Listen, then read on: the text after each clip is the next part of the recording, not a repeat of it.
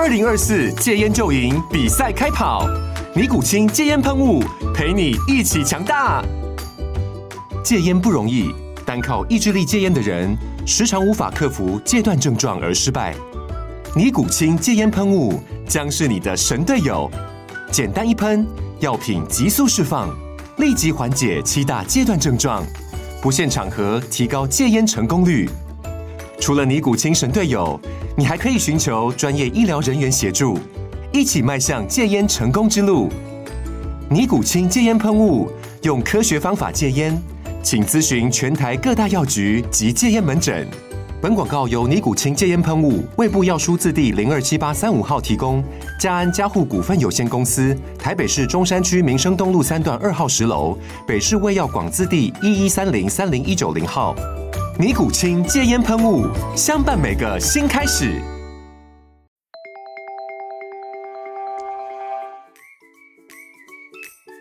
大家好，这里是工程师的商学院，我是王同学。我是郭老师，大家从小应该都有听过一句话，叫做“站在巨人的肩膀上”。这句话无非就是希望我们可以学习成功者的经验啊，从中获得更快速的路径。相同的话，可能还有比如说以古鉴今啊，前事不忘后事之师啊等等的，就是鼓励大家要去模仿啊，要学习啊。但这些话其实都是很文学的，或是很文绉绉的。那其实，在工程上啊，在商业上啊，对于这种拆解成成功者经验的方法是有一套很严谨的逻辑系统哦，那也就是我们今天的主题，就叫做逆向工程。哎，老师，你能够先跟我们简单说说什么叫做逆向工程吗？好的啊，我们所讲的逆向工程呢，又叫做反向工程，是那英文呢就叫做 reverse engineering，或者呢 RE 是相对于传统的正向工程 forward engineering，是 FE。所产生出来的名词，那我们稍微解释一下好了。那正向工程呢，就是从一个概念的一些设计呢，一直到具体的模型设计，再到成品的生产制造的过程，我们叫做正向工程。嗯，那逆向工程呢，是从他人的产品入手，你从别人的产品开始入手之后呢，进行分解、剖析和综合研究，反向得到该产品的技术原理、结构机制。设计思想，甚至知道对方的专利技术和营业机密。哦哦，所以正向工程的话，就比如像是从头开始，我们从概念的 idea 一直到开版，一直到制作出某一个产品出来。但是逆向工程的话，就是把这整个商业上顺序给倒过来，我们就先从产品开始，然后回推、回推、回推回去这样子。但是，哎，老师这样子的话，我会有一个很好奇的部分，就是说，假设。如果我们拿到了某一个公司的产品，然后透过了这个逆向工程，最后哎不小心或是有意啦，得知了这家公司的专利或是营业秘密，就知道它到底是怎么进行的，这样子不会算是侵权吗？或是所谓的盗取专利等等的？是的，你问得很好。当逆向工程的技术越来越好的时候。这在一九八四年以前的确产生了很多的纷扰。那这件事情在过去呢，的确发生很多的争议，尤其是在美国。那最早开始啊，广泛的使用这个逆向工程呢的领域是在晶片的制造上面。嗯，很多公司利用逆向工程的分析呢，知道对手的专利技术而模仿。那对手呢，在告对方的侵权。嗯，那因为这种。案件层出不穷，那美国呢？你知道美国最会制定法案了。嗯，就在一九八四年呢，嗯，他们就制定了一个半导体晶片法案啊。在一九八四年诞生以后呢，该法案呢就表明了逆向工程的合法性，并且严格的区分了侵权以及逆向工程的界限。那坦白说，要把逆向工程做好而得到一个这个。啊，know how 的话也是不简单的哦。了解了解，所以呃，如果我今天就是潜入了台积电的电脑里面，就从张忠谋的硬碟里面偷出了这个三纳米的 设计图，这个是违法的。但如果说我技术够高明，我获得了一个这样三纳米晶片，然后这样回推回推回推回推，知道他们一切相关的技术，自己也做出了一个三纳米的晶片。这个在法案上面是完全受到保护的，也不会有违法，就对了。对，一九八四年的法案。嗯嗯，了解了解。那老师，如果说我我觉得我自己的专利啊，觉得哎很 OK，然后我也觉得对其他人的话，觉得好像也没有什么其他人会来威胁我的，那我这个时候还有需要进行逆向工程吗？啊，有啊有啊，因为有时候你会把对手的产品拿出来，嗯，做一下逆向工程。看看对手有没有偷偷 copy 你的专利技术，以及对手离你多远。哦，了解了解。尽管我对我自己很有信心，我没有要去偷取其他人的专利技术，但是我也可以透过逆向工程来去检查自己有没有被侵权，是这样子吗？是的，譬如说呢，嗯、可口可乐的成分、台积电的三纳米技术等等啊，如果另外一家公司做出了很类似功能的产品，嗯，我相信呢。可口可乐或者是台积电里面的工程师或者营业主管，一定很有兴趣知道他们是怎么做出来的，他的对手是怎么做出来的，有没有 copy 到他的这个专利或营业机密？那他们一定会去做一个了解，所以呢，他们也要去做一下 reverse engineering，就是所谓的逆向工程。所以说呢，我相信可口可乐应该一天到晚也是买百事可乐出来做一个分析。嗯，那。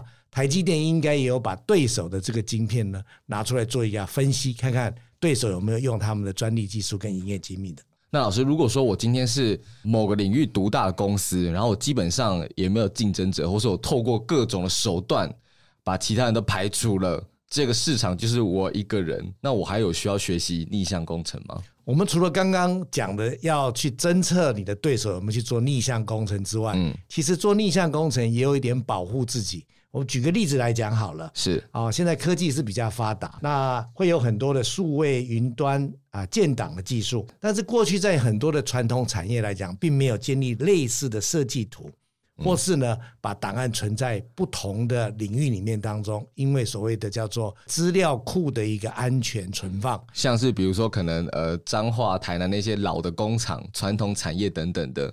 对，他们可能就是没有没有那么跟上这种科技储存资料的风潮，他们有些手绘的设计图可能还只是存在一颗硬碟，或者放在资料夹里面而已。对，或或者是放放在研发主管的一个手提电脑。嗯，这个手提电脑可能在高铁上面遗失了，那这个高铁上面的遗失，它可能没有找到了。嗯，抓起来，那怎么办呢？是好，那这个时候就要运用反向工程、逆向工程呢，去把这个东西再重新作业、建立档案起来。哦，就假设我如果我是一个在彰化的水龙头公司，然后我很不幸的主管里面的设计图不见了，那我只能从我仓库堆满的水龙头里面拿出其中一个，对它进行逆向工程，然后去看看当初是怎么做的。没有错的。那其实呢，大部分的工程师进到公司里面的第一项工作呢，其实也是在做你前一任的工程师的逆向工程，如何学习前一任工程师做的事情，这个你常常会发生的事情。嗯，是。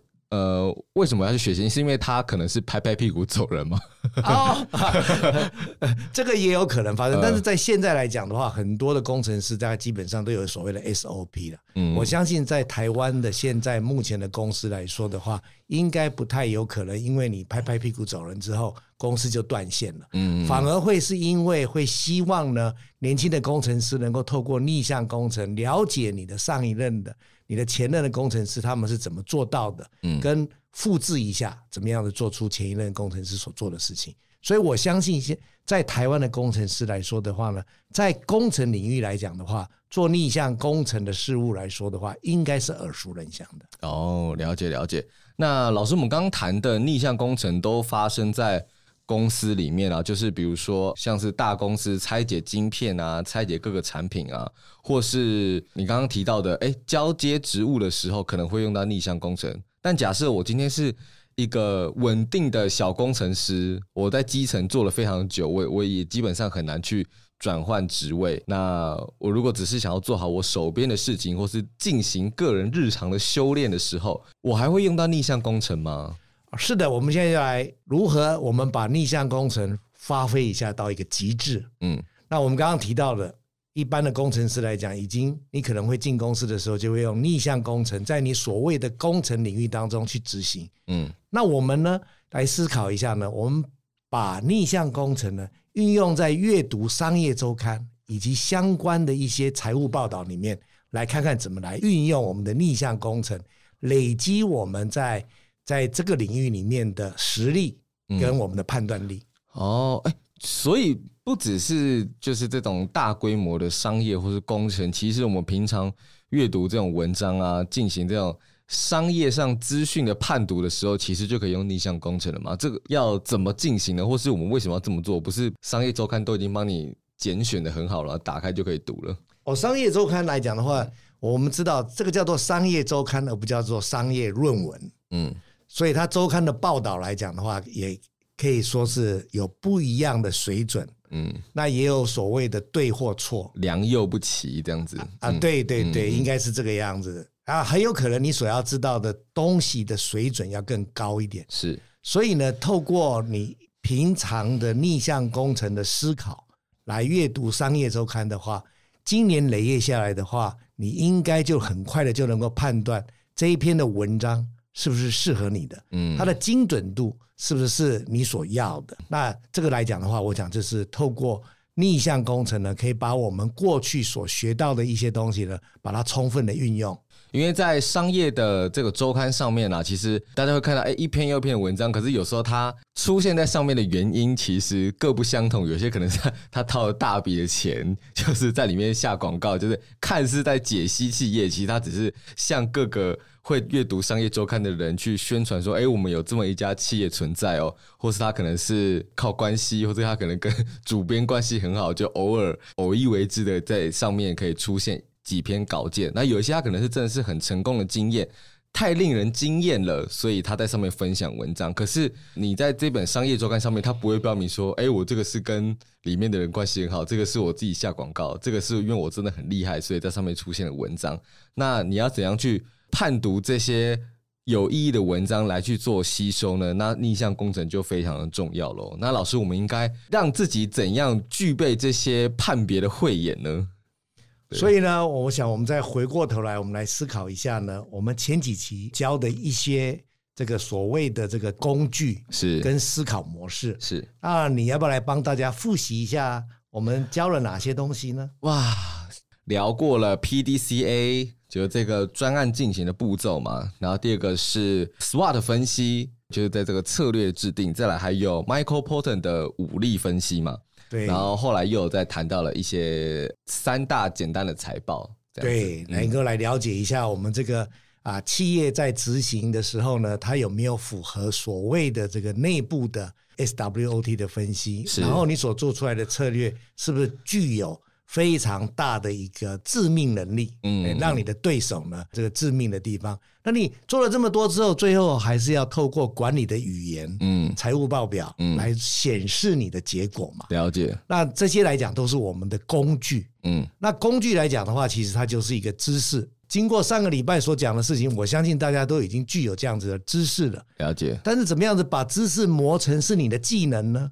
那就要常常的去磨练它，嗯，那磨练它呢，我通常会鼓励学生呢，就是常常去阅读外面的经济日报也好，商业周刊也好，是，那你能够常常的运用逆向工程的思考模式啊，或者它的一些演练的部分呢，就能够让你的思路呢就越来越清楚。嗯，你以后一旦阅读这些文章的时候，就可以知道这些文章对你的这个。啊，好坏处哦，了解了解。所以，我们今天要在进行逆向工程之前呢、啊，大家一定要把一些这些基础的工具学好，就是包括像我刚刚讲的 P D C S W 的分析、五力分析，跟对于财报的简单的知识，这样子，这样你在做逆向工程的时候，才不会觉得哎呀东缺一块，西缺一块，或是好像某一些知识。不足，或是说好像有欠缺这样子，大家一定要先把这种基础的工具做好。这代表什么？如果你听到现在这边有点不飒飒，请你先去把前面几集再多听熟一点。对的，对对对对，对，是的。嗯，那老师，我们今天可不可以就是有一个这样的例子？那我想我就啊挑一个这个我们耳熟能详的一个产品。嗯，那这一家公司呢，我们叫做宝成企业，是它的。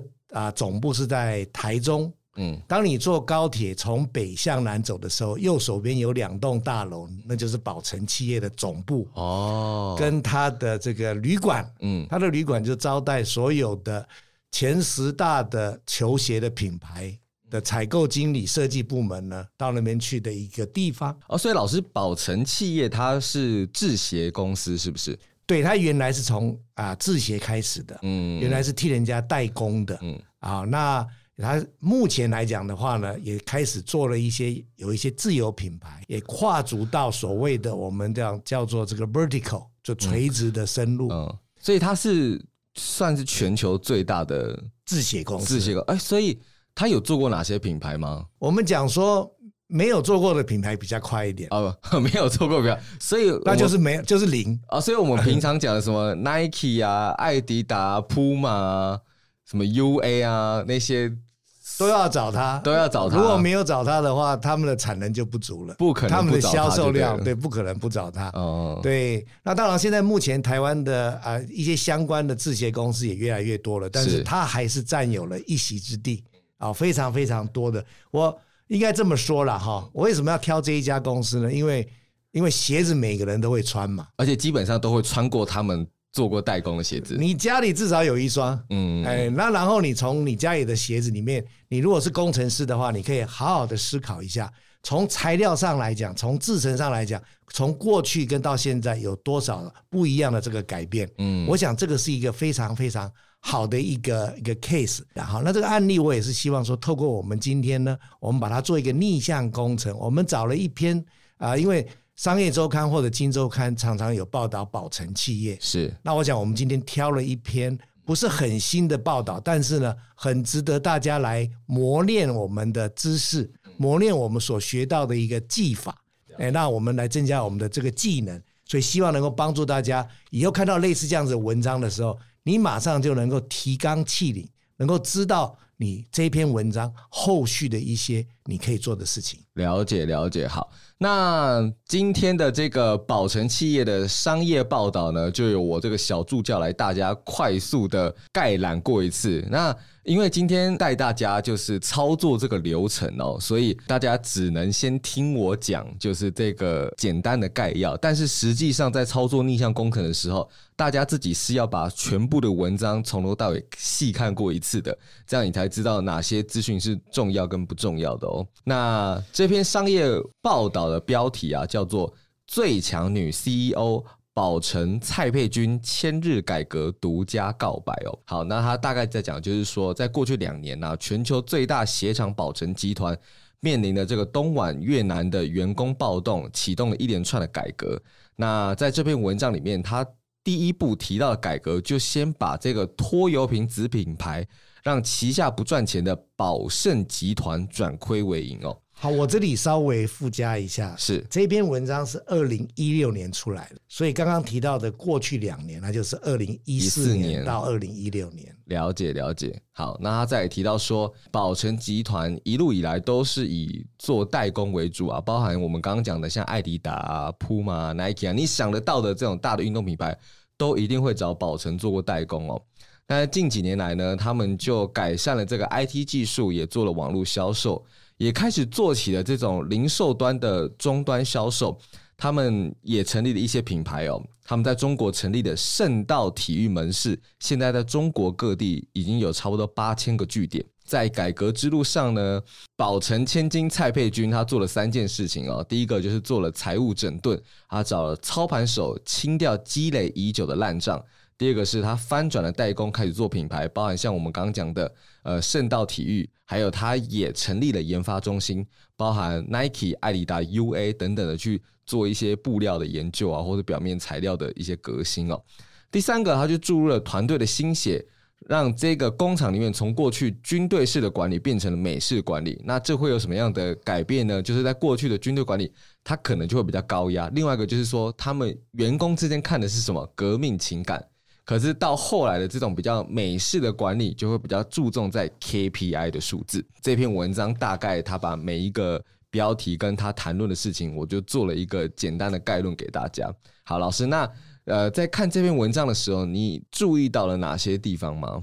哦，有的。我其实你刚刚的这个说明呢，嗯，也代表说你花了很多时间了解的。宝成公司、保成企业是，以及他曾经做过的这些事情。那我相信呢，从工程师的角度来讲的话呢，他并没有提到太多制程方面或者是生产线方面。对，他其实提到了很多相关于企业经营领域的这个各个事项。是。那我想呢，你 cover 的的地方是蛮好的。那让我呢重新呢再来看看，我们如果一开始来看到这样的文章的时候呢，我们会怎么样子来运作，来帮助大家呢一步一步的运用我们之前所讲的这些工具呢，来把它做好。是。好。我就把大家当做小学生喽。嗯，了解，从头来过。那我我们刚刚有提到了，我们要运用哪几个模式呢？我们再复习一下。我们有一个所谓的策略模式。对。那你要不要说说看，策略模式里面有哪一些区块，跟哪一些重要的一个区域呢？我们要去了解的呢？如果要从策略的话，就是我们刚刚讲的 SWOT 分析嘛。就上一次 SWOT 分析那一集，我们一个很大的重点就是说，我们做 SWOT 分析之前，要先搞懂自己的 mission 跟 vision 嘛。是的，对不对？要做自己的 vision 跟 mission，然后你还要把你自己的外部分析，这个是大家最常忽略的部分，就是要把所谓的 SEPTE 给挑出来嘛。那也是我们那一集的标题之一。是的，对对对对对。然后再来的话，你可能才会才会做内部分析，然后你才会在。能够完整的进行 SWOT 分析。对，那在在做内部分析的时候，我们会特别着重于它内部有哪一些部门是产生公司的价值链。是，所谓的公司的价值链，就是可以帮助公司呢。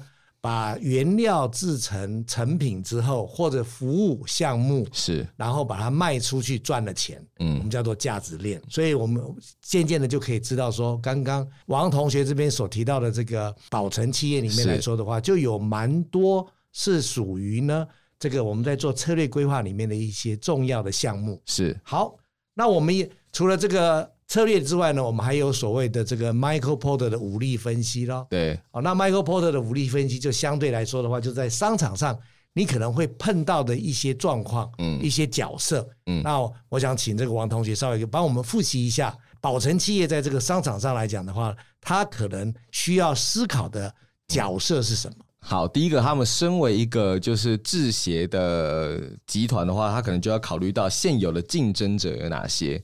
然后第二个就是说，它可能会有哪些的取代品，或者我们讲替代品。然后第三个是潜在的竞争者，就是他们即将进入这个制鞋集团的其他人这样子。那第四个的话，就是他们的客户，就是他可能要把这些做好的鞋子卖给谁。然后第五个的话，就是他们的供应商，他们做这些鞋子需要的原料要购买的上游厂商。是的，嗯，那我们。在这两个的啊模式里面来讲，有一些我们所发现到的一些事实。我们从这个事实，我们经过这个逻辑的推理，是之后希望得到一个结论。所以我们的反向工程呢，就是要把我们在这篇文章所看到的一些关键字呢，把它放回去这个模式里面，是，然后来来判断跟分析这篇文章里面所提供的这些资讯。是不是足以得到这样子的一个结论？了解。好，那我们来看看，对不对？在读这篇文章的时候呢，我们当然第一个呢，要仔细的阅读，每一个字都要仔细的阅读，是不能用飘的。那请你拿起一支红笔，仔细的阅读之后呢，你要把关键字把它做起是记号出来，marking 起来，把所有的字都 marking 出来之后呢，你要开始把这些这个关键字呢，嗯、拿一张白纸出来，嗯，把它誊写出来，嗯。就按照顺序表，从这篇文章的第一页、第二页、第三页，把它从上往下誊写出来。所以你这是按照顺序所誊写出来的喽。是。那誊写出来完了之后，你要把它分类。嗯。依照什么分类呢？依照你刚刚所提到的，我们这两大模型里面来讲，所。讲的各个项目里面把它做分类哦，所以就是说，有些人会觉得说，哎，老师你圈关键字，那我怎么知道我要圈什么关键字？你要圈的关键字就是刚刚提出的，就是武力分析和 SWOT 分析里面所提到的内容。比如说，哎，你觉得这一段是在讲说他现在为什么要做策略改变的 mission 和 vision？你觉得他这边讲说，哎，因为宝盛集团他现在开始。拖垮了整个宝盛集团的盈亏嘛，所以他现在要改善宝盛集团，就是他的 mission 之一。然后你现在看到这边，你就知道他是 mission，所以你就要把它圈起来。好，这样大家有懂了吗？你的 keyword 就是要照着刚刚的武力分析还有 SWOT 分析的模板去圈起来。是的，没有错。所以你你刚刚刚王同学帮我们复习的啊，这个策略规划里面有蛮多项目的嘛，哈。是。那这个 Michael Porter 也有也有五六个主要的这个项目。是。好，那我们来看看呢，这篇文章来讲的话，如果呢啊，根据呢我们所把它罗列下来的这个所谓的这个关键字的话呢，我们来看看有哪一些关键字，让我来花一点时间来跟大家来 go through 一下。好，没问题，没问题。好，那我们看看。把按照顺序表把它列出来的话，关键字来讲的话呢，他有提到了一个，就是第一个呢赔钱，第二个呢是第二大的运动通路，它建立第二大的运动通路。是我我相信这时候大家就很好奇了，那谁是第一大通路呢？是好，那这是第二大通路。嗯，第三个呢，它有这边有提到，它的市值成长了五十七个 percent。对，这代表说它有改善咯。第四个呢，它有提到了全球最大鞋厂。呃，接下来呢？啊，生产的员工产生暴动的状况，嗯，那他做组织改革，也去举办了策略共识营。那这里面有提到说他们不懂通路，那市场的股票价格呢有上涨了四倍，嗯，啊中国的消费市场往上走，通路呢跟一些这个 engine 呢需要花很多的钱。啊，制鞋跟零售呢，他们希望达到一个目标是五十除以五十。对，这里面也提到的，就是他开始有提出一些他的啊 vision 的目标的。是。那宝盛呢，它开始有出现了第一份的成绩单。那各品牌的指导呢，产生了很多公婆。公婆，公婆就是每个。品牌都希望能够依照各个品牌自己的方式去做业，就是会对你来指指点点啦。啊，对对对对对，我们这叫做公婆。嗯，了解。哎，那呃那个时候有五十万名的员工。对，宝成成立了四十年，那他要调整中国的生产比重，那强化公司的长期计划，那有一些是策略的投资，那要形成下一代的世代的这个宝成啊，宝盛集团找了许多的人。他也增加宝盛在 AI 上面的一些做财务领域以及这个 SBU 啊策略的这个啊团队的区域经理是。那他希望呢，中国的宝盛团队呢能够有成立二十个这个策略的单位，是用总经理制来运作。那希望宝盛的获利能力呢能够呃持续的进步，从二十亿进步到四十亿。嗯，那获利能力能够大于。营收成长，嗯，这里也就代表说，他已经开始更着重于啊获利的能力啊，这一点我们上一回有提到啊。那宝盛的股价呢啊，成长了四倍，更着重于 KPI 的管理，是啊，核心价值是品质、成本跟交期啊。那宝成的股价上涨了百分之二十五，人才落实的理念啊，增加团队啊，集团的大脑成立一个研发中心啊，那品牌的有它的品牌压力。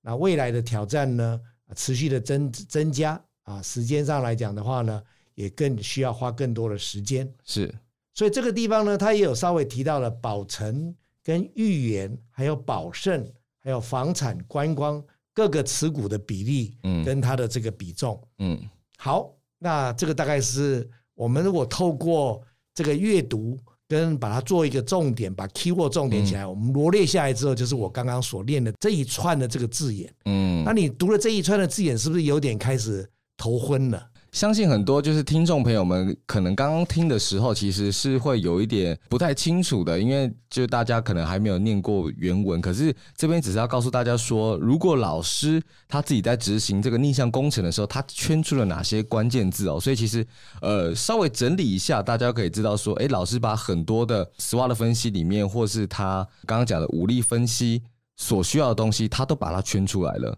然后第二个部分就是老师很在意。每一个商业数字上面的数据，是的，对，就是说它到底成长了几趴，成长的东西，这个数字上的转折也是老师很在乎的，因为你才可以算出它到底是真的有赚，还是它只是口头上讲讲的。是的，对对对。那因为我们把它整理出来之后呢，这个是一整列把它罗列出来了，是。那我们开始要把它做一个啊 grouping，嗯，把它依照我们所讲的这个两大模型的策略模型跟。Michael Porter 武力分析的模型呢，把它排好，排成我们所谓的这个呃逻辑的顺序表。是，那那这个照这个逻辑顺序表把它排出来之后，你再仔细的看出来的话呢，你就可以更理解的了解到说，你透过这种逆向工程，更可以知道这一篇的文章呢，它从前面所提到的各种的事项，跟后面的这个结论，我所谓的结论就是它的策略也好，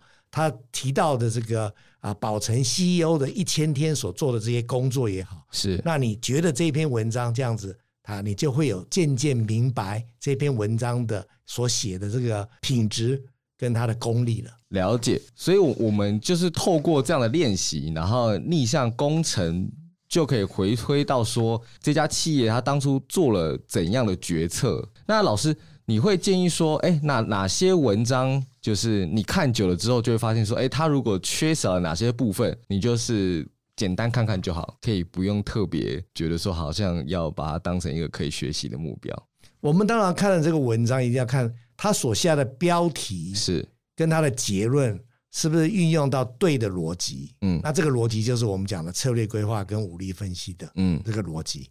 第二个，一个好的文章一定是要有定性分析跟定量分析的。是。那您刚刚听到我讲的部分所列举在刚刚那篇文章里面的一些字眼来说的话，大家可能会觉得。定性上的分析可能比较多一点，嗯，定量上的分析可能还稍显不足，嗯，但是没有关系，因为这个一篇文章来说的话，其实已经含量已经蛮多的，嗯，那我们渐渐多读几篇类似的宝成公司来讲的话，就渐渐可以增加你所谓的这个定量的一个知识啊，定量的知识，累积这样定量的知识，所以说这个是蛮重要的。那你也从这样子的这篇文章来讲的话，你可以知道说这样子的这一家公司的介绍。你有没有买单？你觉得这家公司好不好？所以好不好，在好几个阶段我们有提到了，就是说你如何运用我们所学到的部分。就是这家公司，如果你还没就业的，你曾经来上来读过我们的几几堂课了之后，你会觉得说这家公司你会不会想去？嗯，你做研发中心，他们是不是成立了研发中心？对，你身为研发人员，你身为工程师，你有没有兴趣到那边去？形成一个策略改革，嗯，你开发一个新产品，然后你可以变成他们的一个 outstanding manager 呢，嗯，好，这个是一件事情。第二件事情是，哎，你知道，我们都知道宝成公司是一个上市公司，是。那你读了这篇文章之后，你会发现到说，在某些哪哪些节节点，我或许可以买一些宝成公司的股票，或许在某一些方面，我是应该可以考虑把这些公司，把这一家公司的股票，把它做一部分的处理。我想这个都是。你怎么运用这样子的一个手法去做？你在不同阶段、不同面向的时候，你可以诶做成的一些呃结论。嗯，好，就是说，如果你现在公司也面临到需要转型，而且发现说，哎，啊宝成好像做得很不错，诶，或者他跟我面临到差不多问题，然后你读到这篇文章，你就可以透过刚刚讲的 SWOT 分析的方法，或是武力分析，去看看他在某些节点，看看是做哪些决策。那如果说，哎，你做了之后发现，嗯怎么好像他这边缺一块？比如说他的他一直没有提到他的外部分析，比如说 SEPTE，那你就知道说，哎，他可能有藏着某些东西不说，或者说他可能有一些碰到的状况，可能是他们的机密，可能是他们有隐藏的实情，你就可以是的对，就知道说好像这里哪里怪怪的。那你可以再去搜寻其他的这个资料，嗯，那你也可能现在也可以透过这个 ChatGPT，嗯，他替你搜寻，那你也。因为这样子，你可以更明确的告诉 ChatGPT 要替你找什么资料。嗯，对，了解了解。比如说像像我们平常看看文章的时候，呃，我们可能就会说啊，它是全球第二大的通路这样子，然后我们可能就看过去了。可是如果说我们学过了，就是这个武力分析，我们就会知道第一个那个 rival 嘛，rival 就是对手，呃，对他的对手嘛，你就想说，哎。那他如果是全球第二大的通路，那他一定有对手。那第二个可能就会是第一大的通路是谁？是的。然后我们就会自己去 Google 去找出这个通路，然后你才会做一个更全面的分析跟做决策，知道说宝成集团他们面临的状况可能是什么。顺着你刚刚讲的话呢，如果你更有兴趣的话，你可以去查一下他的第一对手，世界第一大通路这个最大最强劲的对手呢？他是怎么在运用保护他自己变成，还是持续变成是第一大的这个通路？嗯，那如果经过这样的比对之后，你发现到说宝成目前所做的部分实在是没办法打败他的第一大通路的这个对手的时候，那我们就可以知道这篇文章所写的，可能有些东西是还不足够的。嗯，了解了解，你就可以知道说，哎，那既然他们说这样的大刀阔斧，而且这样的改革，但怎么还是没有办法打败第一通路呢？那你就知道第一通路可能有一些他们自己更独到的地方。也许你就可以去转网搜寻第一大通路这个品牌，他们所。进行的商业报道，那你就再进行一次逆向工程。是的，对，对，经过这样子的演练之后，你就会越来越对宝成公司这一家公司就越来越了解了。嗯，了解了解。今天谈了这些之后呢，就突然对于阅读文章有了。不一样的思维嘛，那相信大家今天听完之后，虽然会有点疲倦，觉得说又是一次脑内的轰炸这样子，但是相信可以帮助各个工程师在职场上会更顺利的这样子。那因为逆向工程它其实是可以运用在很多的地方，其实很多的成功人士哦，他其实也会运用到这个逆向工程的思维哦。我这边也分享一个我之前听过觉得很有趣的例子啊，那他就是在讲就是。个人电脑这件事情，那全世界第一台的个人电脑啊，其实并不是贾伯斯发明的，也不是比尔盖茨发明的，那它是一个叫做全路公司研发的这个全路电脑。这家公司啊，它有很多革新的技术，比如说以前的电脑，它其实都是各个就是程式码在跑嘛，然后你很多程式或是软体，你要把它开启或者关掉，你都是要再写一个程式指令。可是他后来就发明了容易操作的滑鼠，还有就是将一些程式码给图像化。比如说，我现在要把它关掉，我就是把滑鼠移到那个叉叉键，click 下去，它就可以关掉了。可是以前是连程式要关掉都要写一个很复杂的程式码这样子。那大家会想说，哎，那这个全路电脑它应该是一个很很革新的技术或产品啊，它应该会。普世普及到各个社会层面，但就是因为当时的全路觉得说，哦，这些个人电脑留存在一些高科技公司里面就好，其他的这些生活所需的东西，比如说像秘书啊，像一些东西都可以用人工取代，所以他们就没有去量产，或者觉得说好像大家需要这个东西，所以他们当时的定价非常的贵。一台就是要十万美金，而且一次要订购五台，等于是哇，你一次给他订购就是要五十万美金。哇，那个年代的五十万美金可能是一栋大楼了。对啊，对啊，对啊。那可是当时贾伯斯他看到了这个全路电脑，他欣喜若狂，他就觉得说啊，这个这个东西怎么可以就这样子被埋没呢？因为他自己身为一个工程人员，身为一个工程师，他知道这个全路电脑他。到底有多革新？他就是呃买回去以后，他就把拆解、模仿，并且优化界面，然后也让里面的制造价格大量的降低，这样子，然后再经过团队的日新月异的研发之后呢，就是对于这个全路电脑拆解，然后跟全面的剖析之后呢，他就产生了后来的麦金塔的电脑，然后就这中间差不多经过了十年这样子，然后后来他就是哎、把这个。麦金塔电脑研发，然后决定说我要上市，要跟世人公布这个可以改变全人类的这个麦金塔电脑时的前六周，微软就发布了类似功能的产品，就包含它的界面啊、滑鼠啊，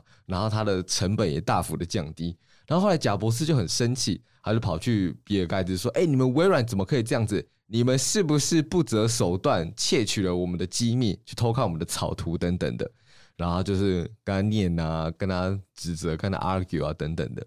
然后后来比尔盖茨听完之后，只是悠悠的说：“哎，贾伯斯啊，有没有一种可能是我并没有窃取苹果的机密，只是在好几年前呢，我们都看到了一台电脑，就叫做全路电脑，我们都回去了，进行了逆向工程，最后把它进行了优化，做出了类似的产品呢。